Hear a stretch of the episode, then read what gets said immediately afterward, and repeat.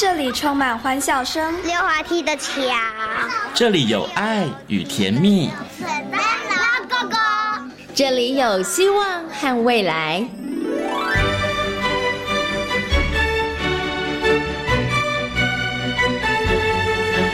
遇见幸福幼儿园，遇见幸福幼儿，遇见幸福幼儿，遇见幸福幼儿园。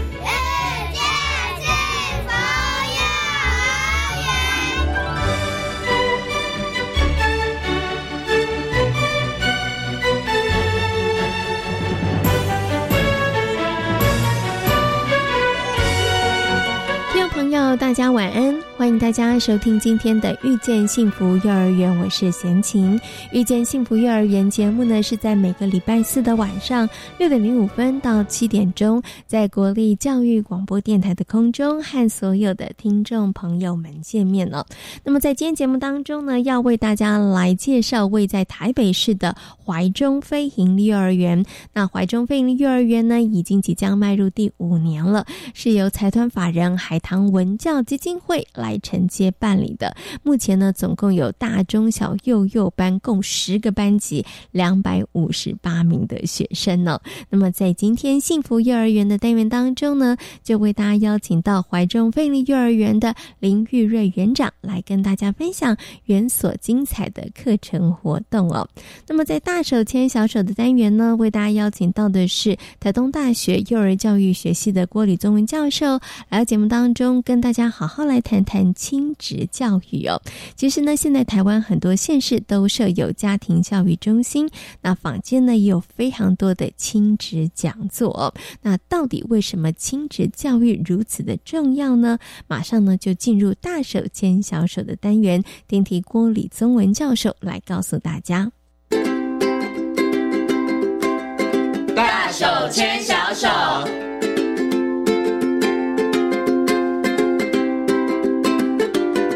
里是教育广播电台，您现在所收听到的节目呢是遇见幸福幼儿园，我是贤青。接下来呢，在节目当中我们要进行的单元呢是大手牵小手的单元。很高兴的在今天单元当中呢，为大家邀请到的是台东大学幼儿教育学系的郭李宗文教授呢，来到节目当中跟所有听众朋友来进行分享。首先呢，先跟我们的宗文老师问声好。好了，宗文老师你好，嗨，贤青好，各位听众大家好。嗯，今天呢，宗文老师要跟大家呢来谈一个，我觉得啦，其实身为爸爸妈妈应该。都要知道的这个呃。关有关的这个问题，而且其实现在台湾真的，我觉得在各县市政府，我们也很努力的在推动亲子教育，然后我们也也有这个家庭教育的中心，对不对？好，所以我们今天要跟大家好好来谈谈这个亲子教育哦。首先呢，我想是不是可以先请中文老师来跟大家谈一下好了，到底什么是亲子教育啊？如果大家在这个网络啊搜寻引擎打下去“亲子教育”四个字，哇，出来的那个文章啊，真的非常非常多，也有非常非常多类似的讲。做哈，但是到底什么是亲职教育呢？嗯，简单一点讲，其实亲职嘛，就是身为这个亲家长，嗯哼，他的这个职能的这个部分，嗯，就他到底要赋予他的，他到底要做什么事情？嗯哼，身为家长你要做什么事？是，哎，所以像这边的话，我们简单讲就是这样。所以也就是说，亲，常常我们在幼儿园会分不清楚亲职跟亲子，嗯。对，所以办亲职教育基本上是希望能够增加家长他当家长的这个能力。嗯，嘿，所以他这个职能，他等于把它当成一个职业的样子，就你要有这个专业的这个部分。嗯嗯嗯。好，所以希望是做这样的专业的这个培养的部分。嗯，对，然后。亲子的话就不一样，亲子的话，我们当然很多都是希望亲子之间的互动是好。那这个互动当然也是我们亲职教育的一部分，怎么样跟孩子互动是其中一部分。嗯，哎，可是他这两个还是不太一样哦。哦，所以我觉得刚刚其实中文老师帮他做了一个很好的定义跟解释哦。因为大家一定听过一句话，很多的人，绝大多数的人都是当了爸爸妈妈之后再来学习怎么当爸爸妈妈。是的，那可是以前的人学习的方法就是我爸妈怎么带我的，我就。学我爸妈的方法，蛮多是这样的。对，可是那是不是 正确的方法呢？那不一定了，对不对？好，所以现在呢，就是我们要透过亲职，不管是讲座或是教教育这样的机会，让爸爸妈妈真的可以好好的学习怎么当一个爸爸妈妈，让你当爸爸妈妈那个分数可以高一点了。是的，好，所以刚刚老师有讲，像这个亲子活动，就是一定它也是在亲职教育当中一个环节嘛，就是哎，你怎么样跟你的孩子可以增加你们之间的认识啦，或者是沟通啊，或者是互动，对不对？好，所以刚刚老师有讲了这个亲职教育的一个定义哈，可是呢，有一些人他会觉得说，那一定要去上这个课吗？一定要去接受过亲子教育的一些课程或是讲座吗？哎，我爸妈也是这样子。就是把我养大了，也没有怎么样啊。虽然我不一定完全认同他们教育我的方法，但是也 OK 啊。亲子教育它真的很重要吗？所有当爸爸妈妈的人一定要去接受过这个亲子教育吗？呃，我们是应该这么讲，就是说，真的很多人都是用自己爸爸妈妈的方式在教养自己的孩子，因为家就是一个比较封闭的一个环境，你没有看过别人怎么当爸爸妈妈。你看到的都是自己的爸爸妈妈怎么当爸爸妈妈，或者看邻居隔壁。对，可是邻居隔壁他给你看到的，不见得是完整的，或是真实的那个部分。因为我们跟外人还是比较客气嘛。好，所以呢，在这个亲子，而且我们亲职的这一块是会随着时代会有变迁的。嗯，比如说我们的环境是不一样，以前我们可能孩子都很多啊。现在孩子只有一两个，那个教养的方式基本上还是会不太一样。嗯，所以如果说家长他其实有这样的意识的话，我们现在孩子生的少，当然要希望他的品质要能够好。嗯，那品质要能够好，如果能够多学习一点，哎，知道不一样的一些教养的观念，好，其实对对家长来说，对孩子来说都是非常好的。嗯，所以我们才会在家庭教育中心常常要推很多什么亲子展能呐，哈。然后很多的亲子活动啊，其实都是在协助家长在这个活动或讲座的的当中。去获得很多亲职的能力，嗯哼，OK。所以刚刚老师其实啊有跟大家谈到一个重点哦，就是呢，在这个亲职教育里头，它其实没有一成不变的，它可能要随着这个时代的变化做滚动式的修正哦。对对，你看你就发现说，哎，可能呃现在呢会告诉你说应该怎么样对待孩子的方式，哈，他可能会一直一直不断的做一些修正。然后我很喜欢刚刚老师有说到一段话，就是说，因为现在真的孩子生的少，所以我们其实要让孩子有更更好的一个成长的环境，更优质的一个那个学习成长的环境，给他一个更好的一个品质。没错，那你怎么样给孩子一个更好的品质？那不止给他硬体啊，软体的部分也很重要。那软体的部分就包含了亲子之间的关系。那爸爸妈妈怎么样去对待孩子？那这个部分上面，他可能就是真的需要去学习了。对对，那老师现在以我们刚刚讲到，如果既然亲职教育这么样的重要，像以台湾来说的话，我们现在。的确，在好多的县市，它有设立了这样子的一个中心，对不对？哈，然后家庭教育中心，然后也希望开了好多的课，希望呢，真的是为人父母者或准备当爸爸妈妈的人，你就可以去上课。但是，大家去上的比例到底高不高啊？其实听到老师的笑声就知道，好像没那么高。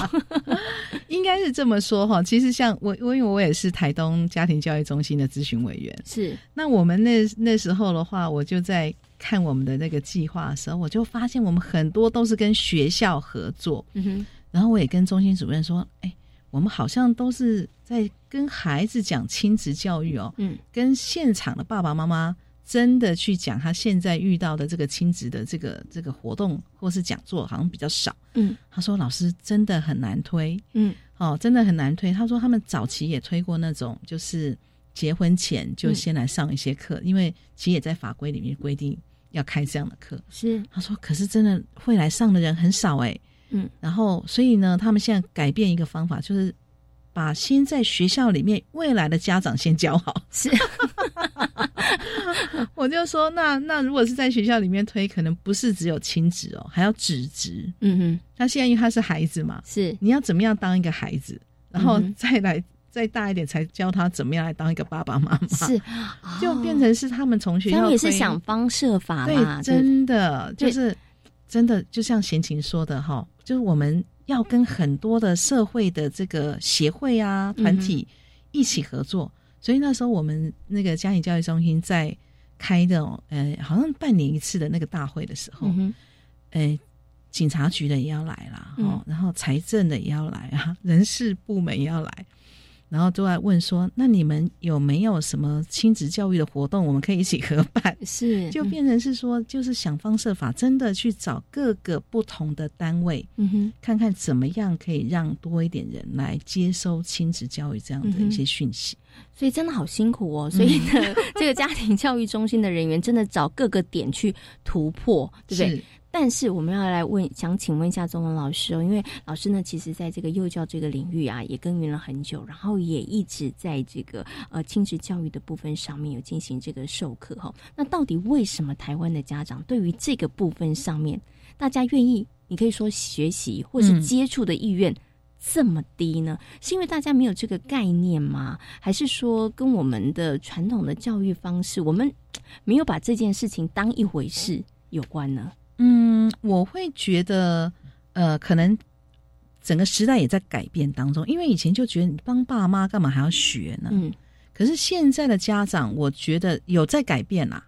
可是他们可能也不知道管道哦，有时候是管道不知道。像我有一次也是在呃北部的某个市哈，就幼儿园找我去讲了一场亲子讲座，讲幼儿情绪。嗯哼，就那些家长反应好热烈哦，他就说老师。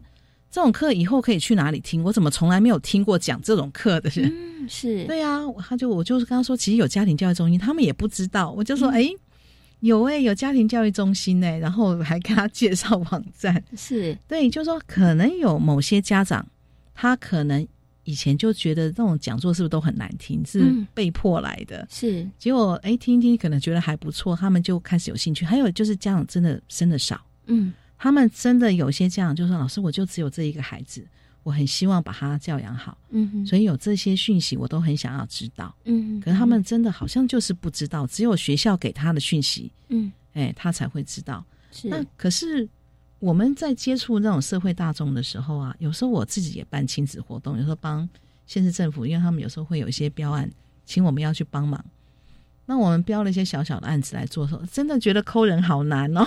对，是，对呀，就是我们也是透过学校，可是要请学校再跟这个家长请他来这边上一下的课，嗯哼，他们就会有好多的理由，嗯，然后我们就要好多的方法请他们要来，所以我都在想说，不知道是家长的这个管道不畅通。知道这个，还是说真的，我们的那个讲题，嗯，没有切中他要 他要的东西，是，对，我觉得这个都可以再去做一些这个这个好好的研究啦。嗯嗯对。可是我我在那个上次在市区，就是就在我就讲就在桃园，嗯，对啊，那场我就觉得，哎，家长给我怎么这么热烈的讨论回应？对，就说，哎，家长的需求其实是有的，是有的，还是说因为他是比较。北部都会区的家长，嗯，可能跟他所在的县市位置不太一样。对对对，那我我刚刚讲的说，哎，都扣不到人，是比较乡下的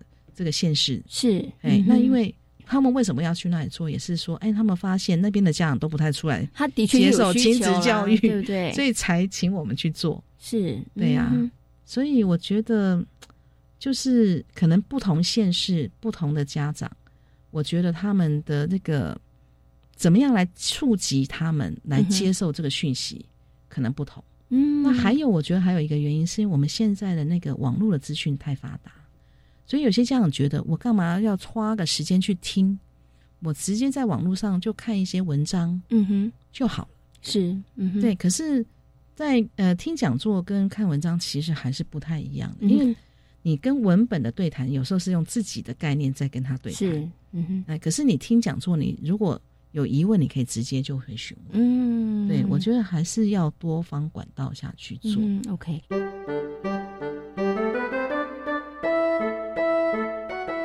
好，所以我们刚刚有提到了亲职教，呃，亲职教育它其实真的很重要。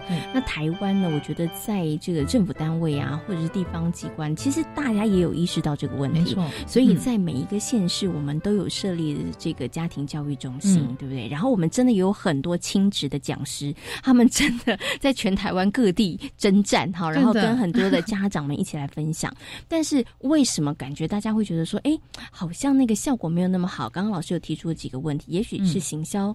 的方式哈，没有让大家知道，或者是讲题的这个部分上面，或者在各个县市，所以你可能要针对不同的地方，可能要拟定不同的策略，对，真的，然后让家长他们知道说，哎，原来我们有这个资源，然后我们可以使用哈。不过刚刚老师有讲到一个啊，是我本来想问的，就是说，哎，真的现在网络很发达，嗯，不管手机啦，或者是电脑，大家真的上网爬文，嗯，关于亲职教育的文章，嗯。部落格粉丝团 非常非常的多，但是我觉得刚刚老师又点出一个盲点哦。如果听众朋友你是在家里头常常会爬文的，嗯，我觉得你可能要思考一点。刚刚老师有提到的，你会不会在看文章的时候，其实是用你自己的主观意识去解读的？是的，那有没有解读正确？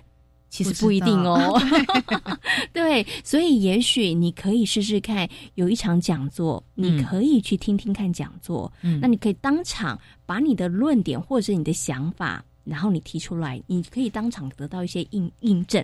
对，你就会知道说，哎，那我到底这样想的是不是对的？没错。那我用这样的方法去在家里面跟孩子互动，会不会是好的？没错，对啊，这个也是可以提醒大家，因为我知道现在有好多的家长，他们其实也是关心孩子的成长，所以，但是大家很多真的不止孩子是三 C 儿童，我觉得爸爸妈妈也是，他们也非常依赖网络，然后网络上面很多的文章。很多爸爸妈妈都是在网络讨论区里面讨论怎么教小孩的，对，所以呢，这也就是特别提醒大家，如果大家常常在网络上爬文的话，对呀，那这个可能是一个小小的盲点了，大家特别的注意了。好，那我们刚刚讲到台湾在推动亲子教育的状况，哈，那我想请问一下老师，那在其他国家呢，这个推动亲子教育的情况，比起台湾来讲是好一些吗？还是说，哎，跟台湾的状况差不多啊？其实要看什么样的国家哎，嗯哼，因为像我知道有一些国家，他们曾经在亲子教育的这个部分，其实做的非常的细致，嗯哼，哎，比如说像我知道像日本跟德国哈，他们在这个跟他们要找的那个亲子的讲座的时候，他会有一个年龄层，嗯，他就是这个年龄层的家长。哦，更能够切中那个目标啦。没错，他就会跟他说：“我这个就是针对这个年龄层的家长，而且我觉得他们做的很好的是，他们会办一些亲子活动。嗯，可是他亲子活动的背后，就是他会让这些家长有一个有点像成一个社群。嗯，让他们彼此之间就可以有一些交流。我知道，就像互助团体啦。对对对，然后然后呢，他们的社区就会。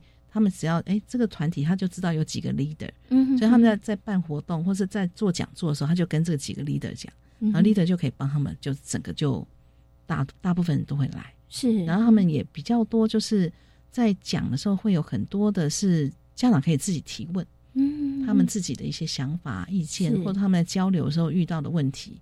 就直接提出来，嗯，对我觉得他们做的比较细致一点，是他不是就只是说，哎，我办个讲座，大家来听完就算了。因为重点是你听完之后，你要怎么样在生活当中落实，这才是那才是重点啦。因为办这么多的这个讲座啊的这个用意，其实真的都是希望爸爸妈妈在生活当中，你真的可以当一个好的爸爸妈妈，对，可以增进里面家家里。头的这个亲子的这个关系哈，所以刚刚老师有提到，像日本跟德国，他们有些做法上面其实就比较细致的哈。那老师有提到说，哎，他会把那个亲子活动融入在其中哈。没错。那我接下来想请问一下老师，就是那到底亲子教育里头，我们前面有讲嘛，像亲子活动是亲子教育里头的一环，那到底亲子教育要教什么了？爸爸妈妈也会想说，那到底是要教什么？是小孩子大大小小的问题，亲子教育通通都含瓜在里面吗？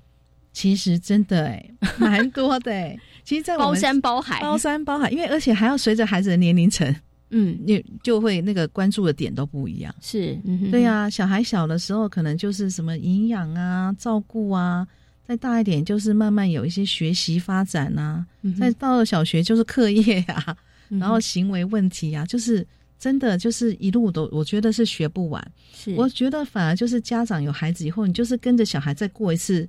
嗯，童年。是，嗯。对，然后这个这个过的过程当中，我觉得真的就是陪伴，嗯，跟鼓励真的很重要。是，所以有时候我们常常要跟家长讲的是说，你要怎么样来陪孩子，嗯，你怎么样来鼓励孩子，嗯，哎呀，因为他是他，他真的是他，我们也不可能帮他写功课，我们也不可能再帮他过一次他的生活，可是我们怎么样可以鼓励他，让他可以觉得说啊，这个没有很难，其实待会怎么样就可以过去了。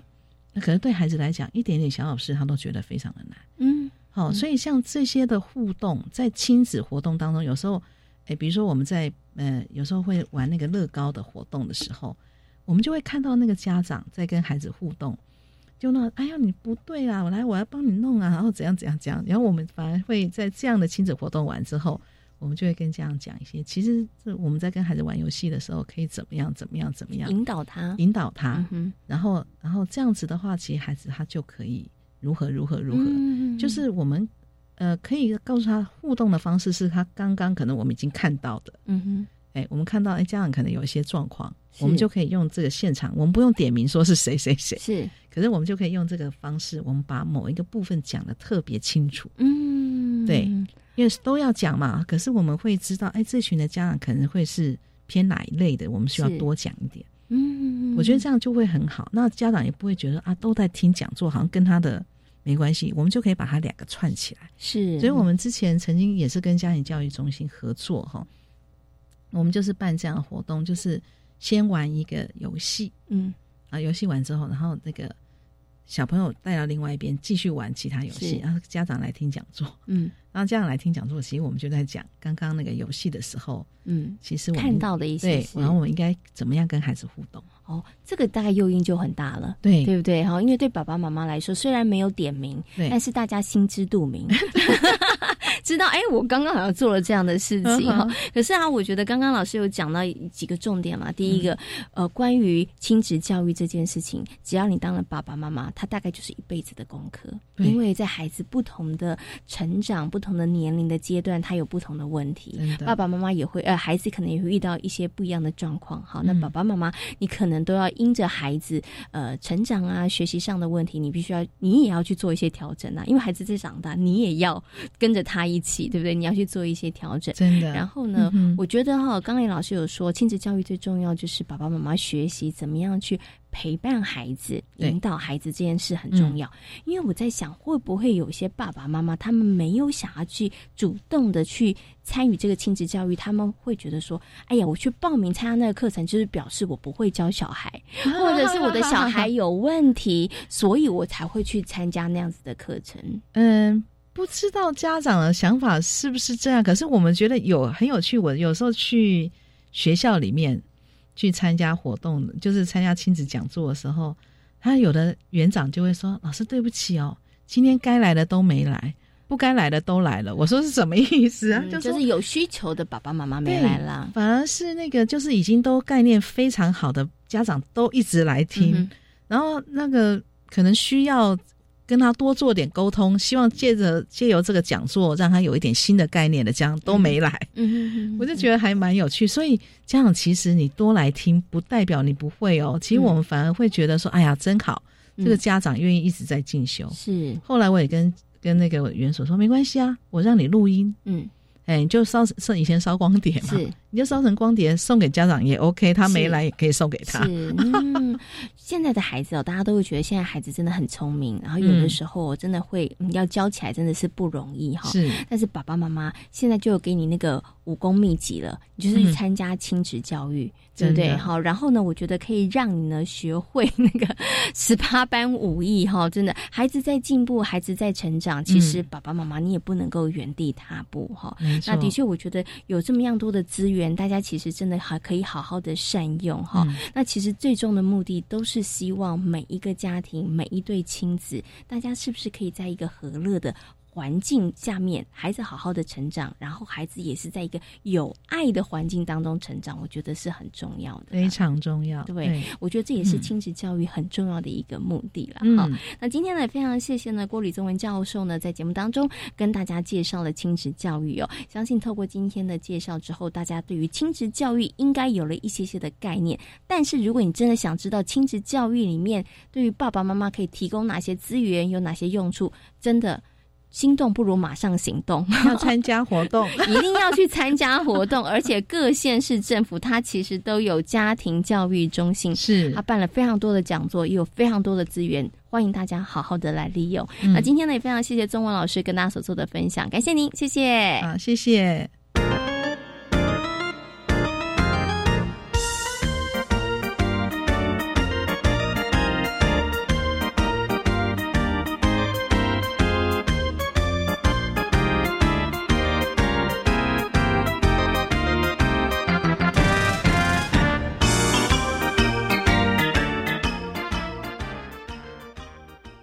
大家好，我是食药署署长吴秀美。使用 COVID-19 家用检验试剂前，详阅说明书，并洗净双手裁剪。居家隔离或检疫者，裁剪结果为阳性，请联系当地卫生局或拨一九二二。其他民众裁剪为阳性，请不要搭乘大众运输，尽快到社区裁剪院所检测，并携带塑胶袋密封的裁剪器材给院所人员。裁剪结果如果为阴性，请遵循防疫规范，持续自我健康管理。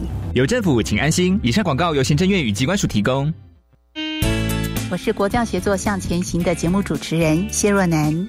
当我们期待孩子改变的同时，也期待教师的教学方法可以跟着改变，家长的观念也可以一起改变。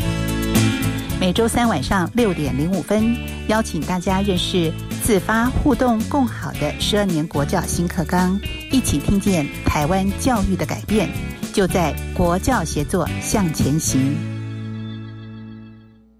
职业试探体验常设展有手作课程跟 VR AR 体验，还能做未来职业性向测验，好棒哦！三月二十六号到二十七号开幕活动有小型博览会跟抽奖活动，哎，在哪里呢？台北台湾科学教育馆、台中公共资讯图书馆、高雄科学公益博物馆都有哦。快上即职动起来，脸书粉丝专业及即职大玩 Job 网站查询。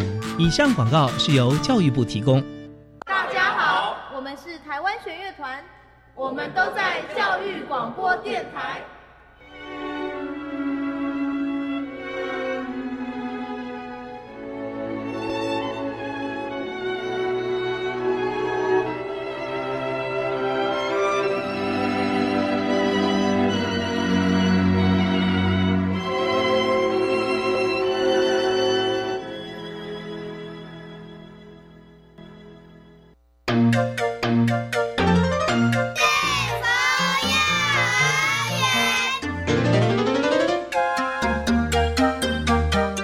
是教育广播电台，您现在所收听到的节目呢是遇见幸福幼儿园，我是贤琴。接下来呢，在我们节目当中呢，要进行的单元呢是幸福幼儿园。那么在今天的幸福幼儿园呢，要为大家来介绍位在台北市应该是 中心位置，在忠孝复兴站附近的怀中非营利幼儿园。很高兴的在今天节目当中为大家邀请到了怀中非营利幼儿园的林玉瑞园长呢来到节目当中，跟所有听众朋友进行分享。Hello，林园长，你好，你好。是，今天很高兴呢可以邀请我们的育儿园长呢来到空中啊，跟大家好好介绍这个怀中非营利幼儿园。那怀中非营利幼儿园呢，它是在一百零七年的时候成立，那到今年呢，其实已经啊满四岁了。哎，对，然后即将即将要迈入这个第五年的这个呃幼儿园了哈。不过呢，怀中非营利幼儿园很厉害，它在成立的时候呢，它其实就是以这个好多人哦，你那时候成立的时候就是一百多位，九十六位小朋友，很惊人。然后一直。到现在哈，经过了这个这四年的时间呢，现在是呢两百五十八位小朋友哈。大家不要以为哦，幼儿园哦三十个，然后一百二十个就只是乘四而已，好，然后或者是说三十个到两五八乘六而已，其实没有大家想的这么简单，不是只有硬体增加就好，其实在整个行政管理上面，它都是一个非常艰巨的挑战哈。是是，所以我想请我们的这个园长跟大家讲一下，你当时在成立的时候，我觉得尤其那个第一年，我觉得应该。盛况空前吧，是是是，小朋友要哭的时候一起哭，这种状状况应该是很惊人的吧？很壮观呐，很壮观哦。但是就是幼幼班就是十六个小朋友，然后但是是全部都是新的，所以呢，当然也老师的。前置作业跟所谓的先前的培训也很重要，怎么样去面对家长，怎么样去面对小孩？那当然哭还是要让孩子哭一下，因为这就是他的一个宣泄的部分。然后老师的部分呢，再去慢慢的跟他安抚，也要让他知道，其实老在学校老师是爱他的，家里是爸爸妈妈爱，嗯就这样。对，然后每天就是不停的告诉他。可是前面我们大概有几天的时间是让家长先陪着他，然后也让家长就说很放心的相信我们的专业能够好好的照顾你的宝贝。然后只要他们放心，其实我们就可以把孩子带的蛮好的，嗯，然后孩子也变成说，我在家里呢有爸爸妈妈爱，然后来到学校呢，老师也很爱我啊。那回到家，就是在这当中也请老师呃不时的跟孩子分享我们在学校有哪些好朋友，让他认识好朋友，然后用一些故事的引导，嗯，然后最简单大概就是用这种方式，然后跟那吃的部分就慢慢来这样子，是 OK 好，让他先喜欢这个环境最重要，嗯。嗯，因为在访问之前，我有先跟园长稍微聊一下哈，园长说对那。真的是盛况空前的孩子一起哭哈，但是其实我觉得，因为园长他个人在从事幼教的工作部分上面，他有非常非常丰富的经验哈，而所以我觉得拥有一位这样的园长，就带领着老师们，其实真的就比较可以缩短了度过那个黑暗期的这个时间了。我刚刚开玩笑问园长说，园长会不会啊小朋友哭，然后老师也会跟你说我好想哭。有哦，真的就是，呃，当然孩子在的时候，我们就要非常勇敢，然后非常的呃。花很多的时间去面对他，然后解决他的问题，跟他聊这样子。然后到下班，当然老师就整个松懈下来。有啊，我们老师初期的时候也会有一些些呃情绪的发泄嘛。那这个时候呢，我们就会爱他一下。就我们当妈妈就好好爱他，就说没关系，我们今天已经很棒陪宝宝了。那明天我们再增强你的 你的力量，我们明天再继续的爱这些小孩。看到这些其实是天使啦，然后给自己很多很多的不同的成长，然后也告诉自己要用。什么样方式去安抚这些小孩？嗯嗯嗯，OK。所以其实啊，真的每一个园所在创立的时候，我觉得都。其实挺辛苦的哈，真的是筚路蓝缕。但是有一个很好的领导者，一个好的园长，我觉得真的是很重要，因为他可以成为老师们很坚强的后盾。然后其实也可以让我们的家长安心。那因为说真的，家长看到孩子在面哭，他心总是会七上八下的。可是这时候如果有一个够安稳、够安定的力量，告诉他说：“你相信我们的专业，对我们一定会好好照顾你的孩子。”那也请你跟我们配合。我觉得家长的心就会安一些了。对，然后在。整个我觉得那个前面的磨合期跟调整期，它其实就可以缩短，缩短，对，那它就可以快速的，其实进入到这个轨道。因为以怀中费力幼儿园来讲，它其实是现在目前在整个大台北地区。人数第二多的这个非营利幼儿园哈，其实真的很不容易哦。是，对这么多的孩子，我觉得光行政事务的处理，它其实就不简单了哈。对，好，不过刚刚的园长跟大家分享，他们刚创园的时候，的确经过了一阵一段一段的这个调整的时期，但是很快的就步入到这个轨道哈。那其实我知道怀中非营利幼儿园很厉害一点是什么？它其实不止步入到轨道，我觉得。园长应该有一些特殊的魅力，他很快就把园那个家长的心都拉在一块。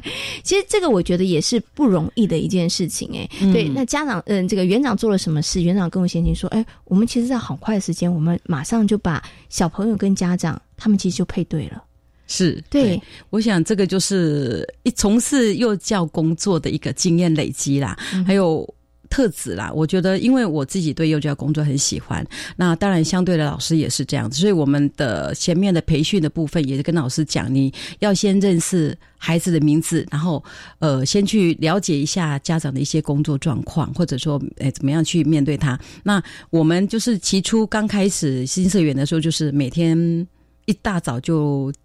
来门口接小孩跟家长，因为他们七点半就会陆陆续续过来，然后这个时候呢，也是顺便安抚一下小孩，跟孩子认识一下、了解一下。所以我们就是透过这样子每天的接送，每天的接送，大概前期有三个月的时间，我们大概就是行政人员大概就是都是这么早，然后老师也都超八点就上班，所以这段时间就在这么短的时间内，我们就能够很。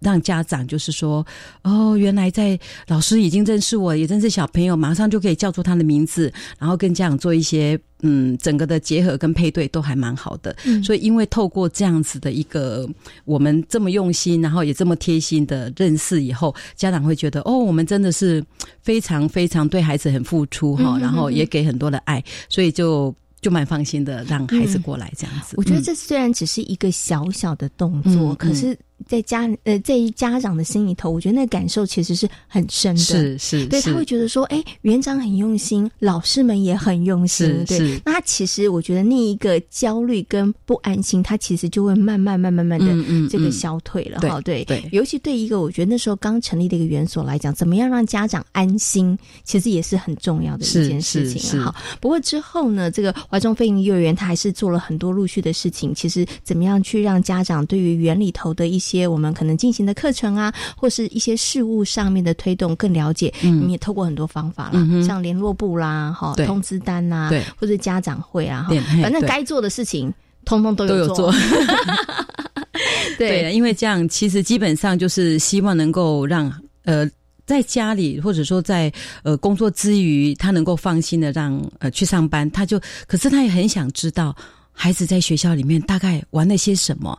所以透过我们就会用很多的呃亲子活动。那今年呃这两年是因为疫情的关系，所以请家长进来的次数有稍微少了蛮多的。那如果像我们一零七开始创办之后，我们一直都有自工自工妈妈进来，然后也办了很多很多活动让家长进来参加。然后现在疫情已经慢慢的舒缓，我们也陆陆续续开始有呃请家长进来做一些。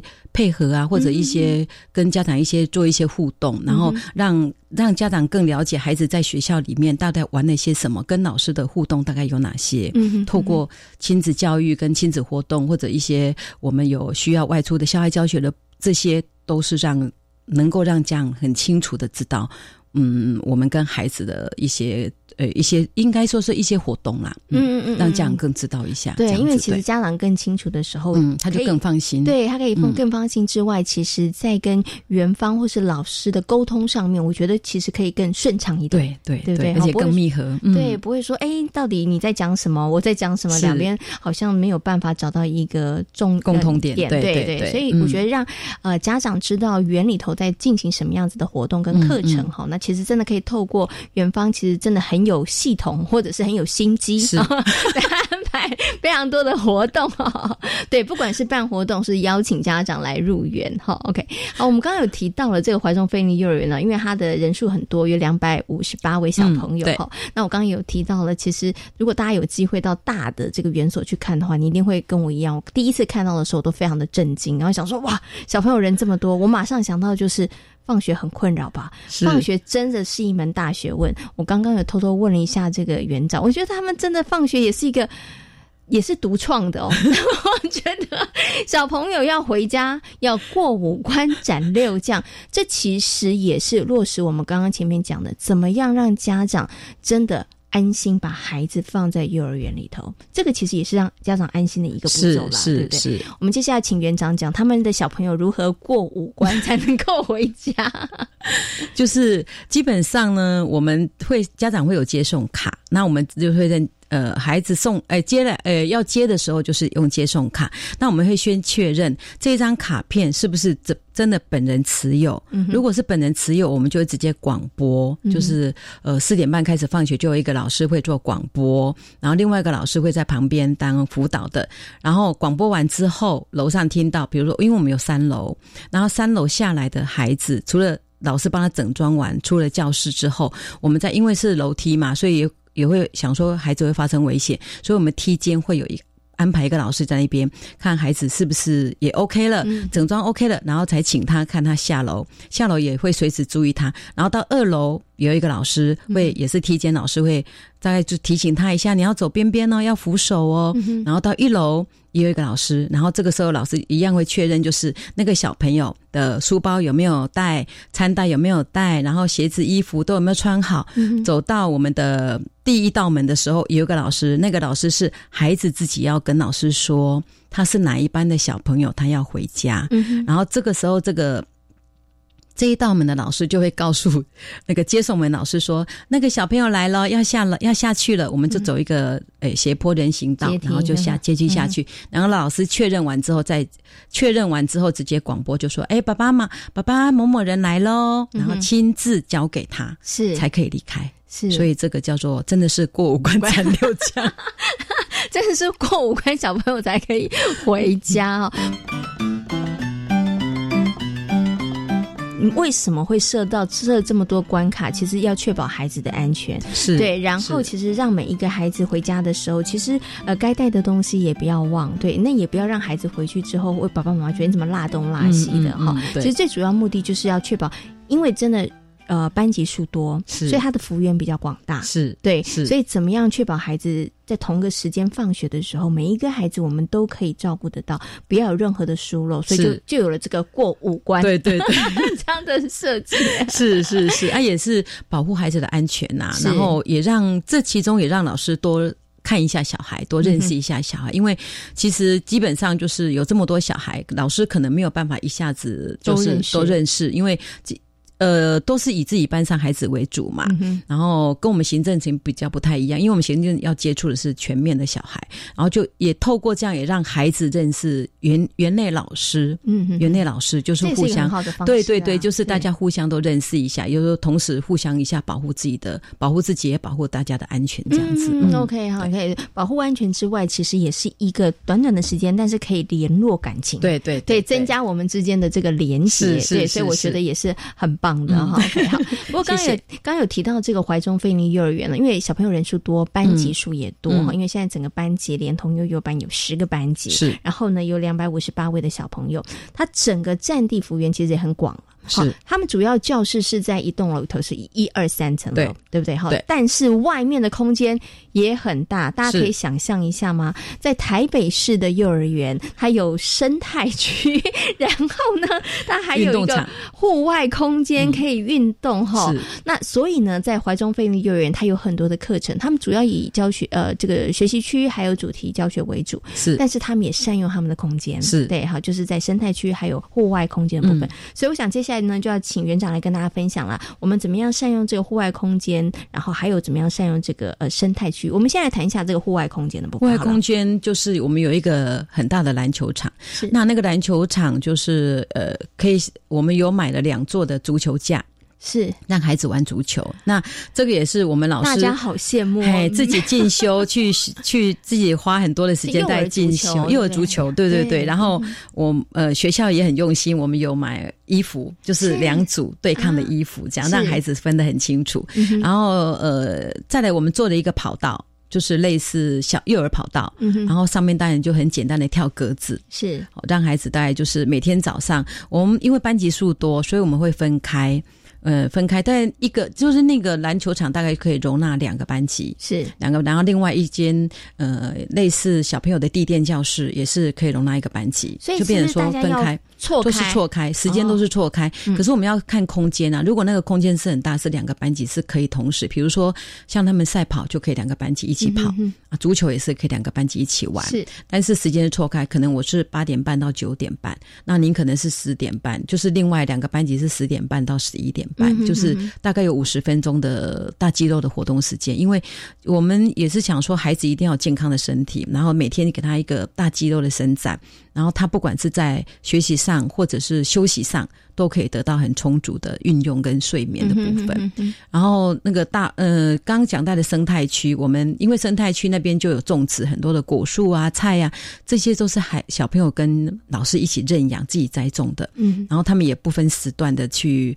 去照顾他，然后他们会观察，还有就是看他们怎么样成长，这就是一种学习。然后学习怎么样去做记录，然后之后自己栽种，然后栽种完的时候就是呃清洗呀，然后再请。有时候他们就会自己呃学校也会准备电磁炉，让他们自己在在教室里面就烫青菜空煮这样。有时候他们想说，可是我们今天想要炒一点肉丝或干嘛，就是请。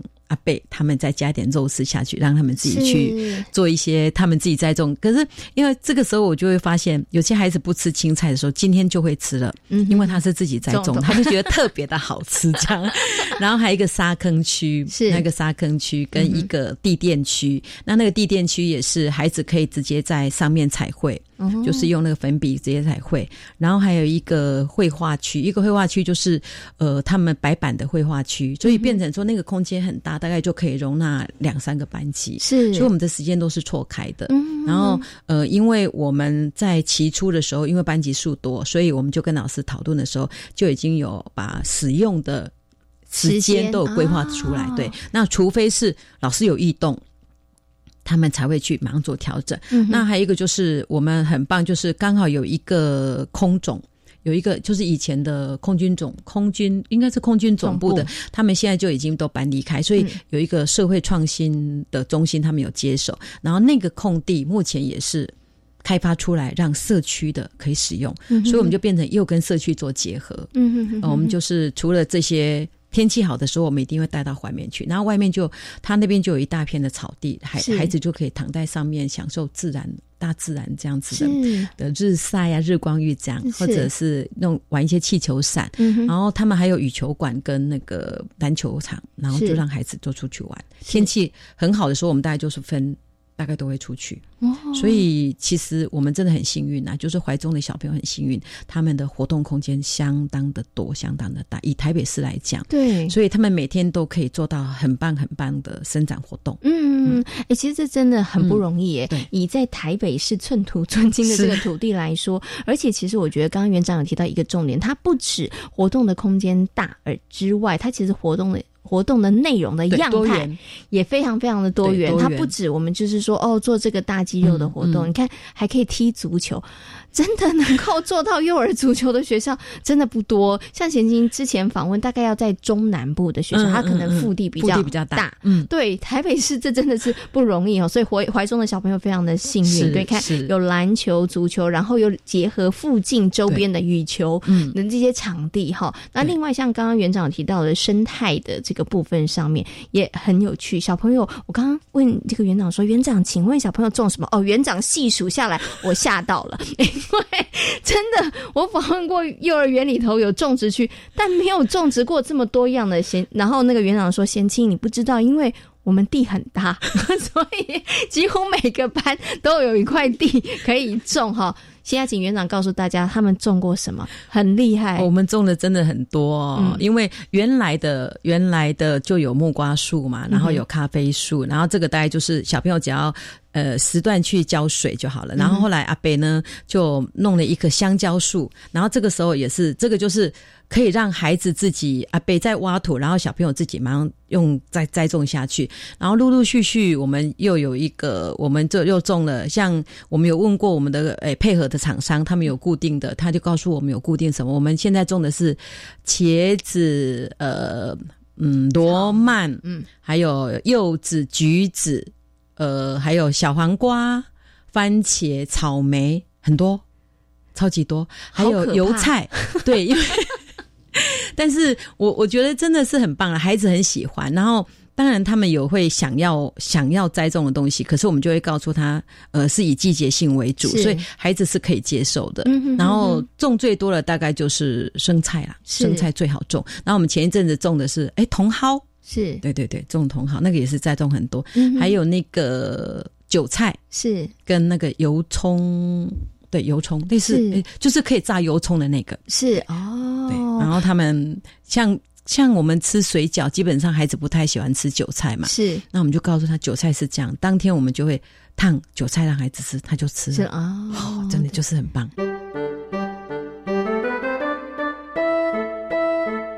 你看，真的孩子他自己去种或者是照顾过的，他其实真的就有点感情了，他就会比较愿意去尝试哈。不过刚刚听园长细数下来，大家有没有非常的惊讶？所以我已经觉得你们可以那个把菜收成之后，然后去菜市场了，因为种植的蔬菜样态真的非常非常的多哈。不过那个整个都是一个学习的历程，因为像刚园长有提到，哎，孩子们他们可以提出来他们想种什么，是，但是老师也会适时的引导，告诉孩子们什么季节。会有什么样植物？这个也就是一个我觉得跟科普相关的一个有关的教育哈。对，那其实在这个生态区种植里头，它其实也涵盖什么？涵盖了生命教育，也涵盖了食农教育。是食农教育，我们刚刚有提到了，哎，孩子本来不吃的，他们开始会吃，他们开始会知道说，哦，原来一个植物它是怎么样长成大，我们可以吃的这个呃果实或者是这个样态哈。可是，在生命教育的部分上面，其实老师们怎么样去引导呢？嗯，大概就是让他们看嘛，因为。在栽种的过程当中，就会看到，哎，为什么有些有活起来，有些没有？然后我们就会告诉他，哦，他可能是缺少水分，或者说，因为我们呃也有听菜农告诉我们说，如果你给他太多的营养，嗯，其实是他吃太撑了，嗯，所以我们就让孩子知道，就说，哦，所以就像我们人一样，有时候你可能身体状况不是很好的时候，你可能有一些状况要生病，那就必须要。我们要怎么样去再去重复的保护它？这个就是告诉他，哦，要适时的浇水，然后适时给他适量的营养就可以了。要过多的对他都不好。嗯，这个就是慢慢的用这种方式去让孩子引导。然后像鱼，我们有一个也是有一个，就是在生态区旁边有一个大很大很大的鱼池，那个鱼池里面就有小龟，呃，就是乌龟是跟鱼。然后他们也是看到，就说：“哎，为什么我们我们小龟为什么它会原来很小只嘛？原来大概就这样，然后现在已经这样。”是为什么会变这么大？然后我们就告诉他：“哎，你看，你每天都有去喂它，然后它是不是就会长大？可是你不能喂太多，因为有时候就看到，哎，小龟怎么都不动，是就说哦，它可能吃太饱了。对，因为有不同的时段下去喂，对对对。所以我就说，哦，那喂过的，我们就会跟老师讲说，如果你今天有喂过，可能就在填表上面就说已喂过哟，这样子，对，就让孩子了解一下这整个的过程。哎，我觉得这也是一个好棒的学习哦。尤其如果在班级数没有那么多的学校里头，大家不会经历到。但是因为在怀中，班级数真的很多，所以小朋友可能，哎，我想喂，可是你不能你想喂就就喂哦，你要考量是不是有人喂过了。对，然后如果说那那大家在这样的情况。下怎么去轮流，怎么去安排？是，哎，我觉得他又变成是一个学习的机会了。对对对，他们会去看哦，那今天是你们班位的，那明天就要换我们班位。嘿，他们就会很清楚，就会，而且他们就很厉害，会去告诉小朋友说，今天是你们我们没味道，明天要换我们 喂，他们就自己会去。呃，告诉自己的权益在哪里？对，所以我觉得这就是一个好棒的学习啊！对他不用我们这个正襟危坐坐下来说，哎，大家要懂得轮流哦，是大家懂得分配，不用，我们就用生活当中的例子，嗯其实就可以跟小朋友来进行分享跟讨论了。对，常所以常常是透过自然的当中，或者是说他们互动的当中，可以了解一些呃。该有的遵守的一些部分都可以在这里，可以让孩子学习到。嗯，这就是幼教老师的专业。可是幼教老师他们就是抓紧生活当中的每一刻，他们真的都不放过。对孩子在这个园所里头，那不管从可能穿衣啊、整理啊、吃饭啊，或者是轮流，其实老师们就是掌握每一个。机会点，然后跟孩子来进行讨论，是而孩子也就从这样的过程当中，慢慢的去学习，是去累积自己的能力哈。是好，我想最后呢，要请我们的幼儿园长跟大家来分享一下啦。那怀中飞鹰幼儿园呢，即将要迈入第五年了，对不对？好，经过前面真的是筚路蓝缕啊，现在想起来那个大家一起哭，会不会觉得 还是有点害怕？不会啊，因为好像每年都会一起哭。对，每一年都有新的开学，新八月开学，对，八月开学都会一起哭，但可能没有第一年的时候，第一年那一年精彩，那应该是永生难忘。是是 是，真的。是。那我想就是要请这个幼儿园长跟大家分享一下，好，就即将迈入第五年，那我们将一路走下来，我们接下来有什么样子的一个方向，或者是我们想要再朝什么样的目标继续再精进？嗯，应该是说目前我们可能在呃。老师部分啦，哈，就是我们希望园里面就是让孩子能够提供更多更创意的东西，然后所以这些方面就是我们老师自己除了要培训之外，呃，给孩子的部分，给家长的部分也是，就是基本上在。更多元，因为我我们现在是学习区嘛，那我觉得，因为我们是新社员，所以可能很多很多的设备的部分，我们在慢慢一直在增强当中，一直在添购。那真的要学习局里面就是不时的呃跟我们做一些联系，有没有什么需要我们做一些他们协助或者是补助的部分，这样啊，局里面这边真的是给我们很大很大的帮助啊。我们大概就是会针对这一块，然后让孩子能够在更多元、更。更更创意的地方，能够去做探索，然后更精进自己的一些成长，然后给他们一个很快乐的一个原地学习这样子。OK，好，所以其实接下来目标，我觉得在孩子的部分上面，希望提供孩子更多创意的那样的空间，对，也希望可以激发孩子有更多创意的一些想法跟做法。不过老师的部分上面，其实也希望老师们可以持续的精进。对对对对，好，这基基金会就蛮协助我们，就给我们一些都有每年都有按照不同。同的，给我们呃，请专业的老师来帮我们做一些，不管是情绪的管理啊，或者班级经营的管理，还有就是整个区块的情境的布置啊，或者跟家长一些沟通，这个都是有在做一些培训。是 OK，好，今天真的非常感谢呢，怀中飞鹰幼儿园的林玉月园长呢来到节目当中跟大家做精彩的分享。我觉得也从今天呢园长跟大家分享里头，大家会知道如何打造一个对于孩子来讲一个优质的学习成长环境，真的很不容易。他真的需要好多人大家一起来共同努力。没错，家长也很重要哦。谢谢，对，谢谢。好，今天也非常谢谢我们的育儿园长，感谢您，谢谢。好，谢谢大家。在今天遇见幸福幼儿园的节目当中呢，为大家介绍了位在台北市的怀中飞鹰幼儿园，同时呢，也为大家邀请到了台东大学幼儿教育学系的郭李宗文教授，跟大家谈到了亲职教育的重要性。感谢所有的听众朋友们今天的收听，也祝福大家有一个平安愉快的夜晚。我们下周同一时间空中再会，拜拜。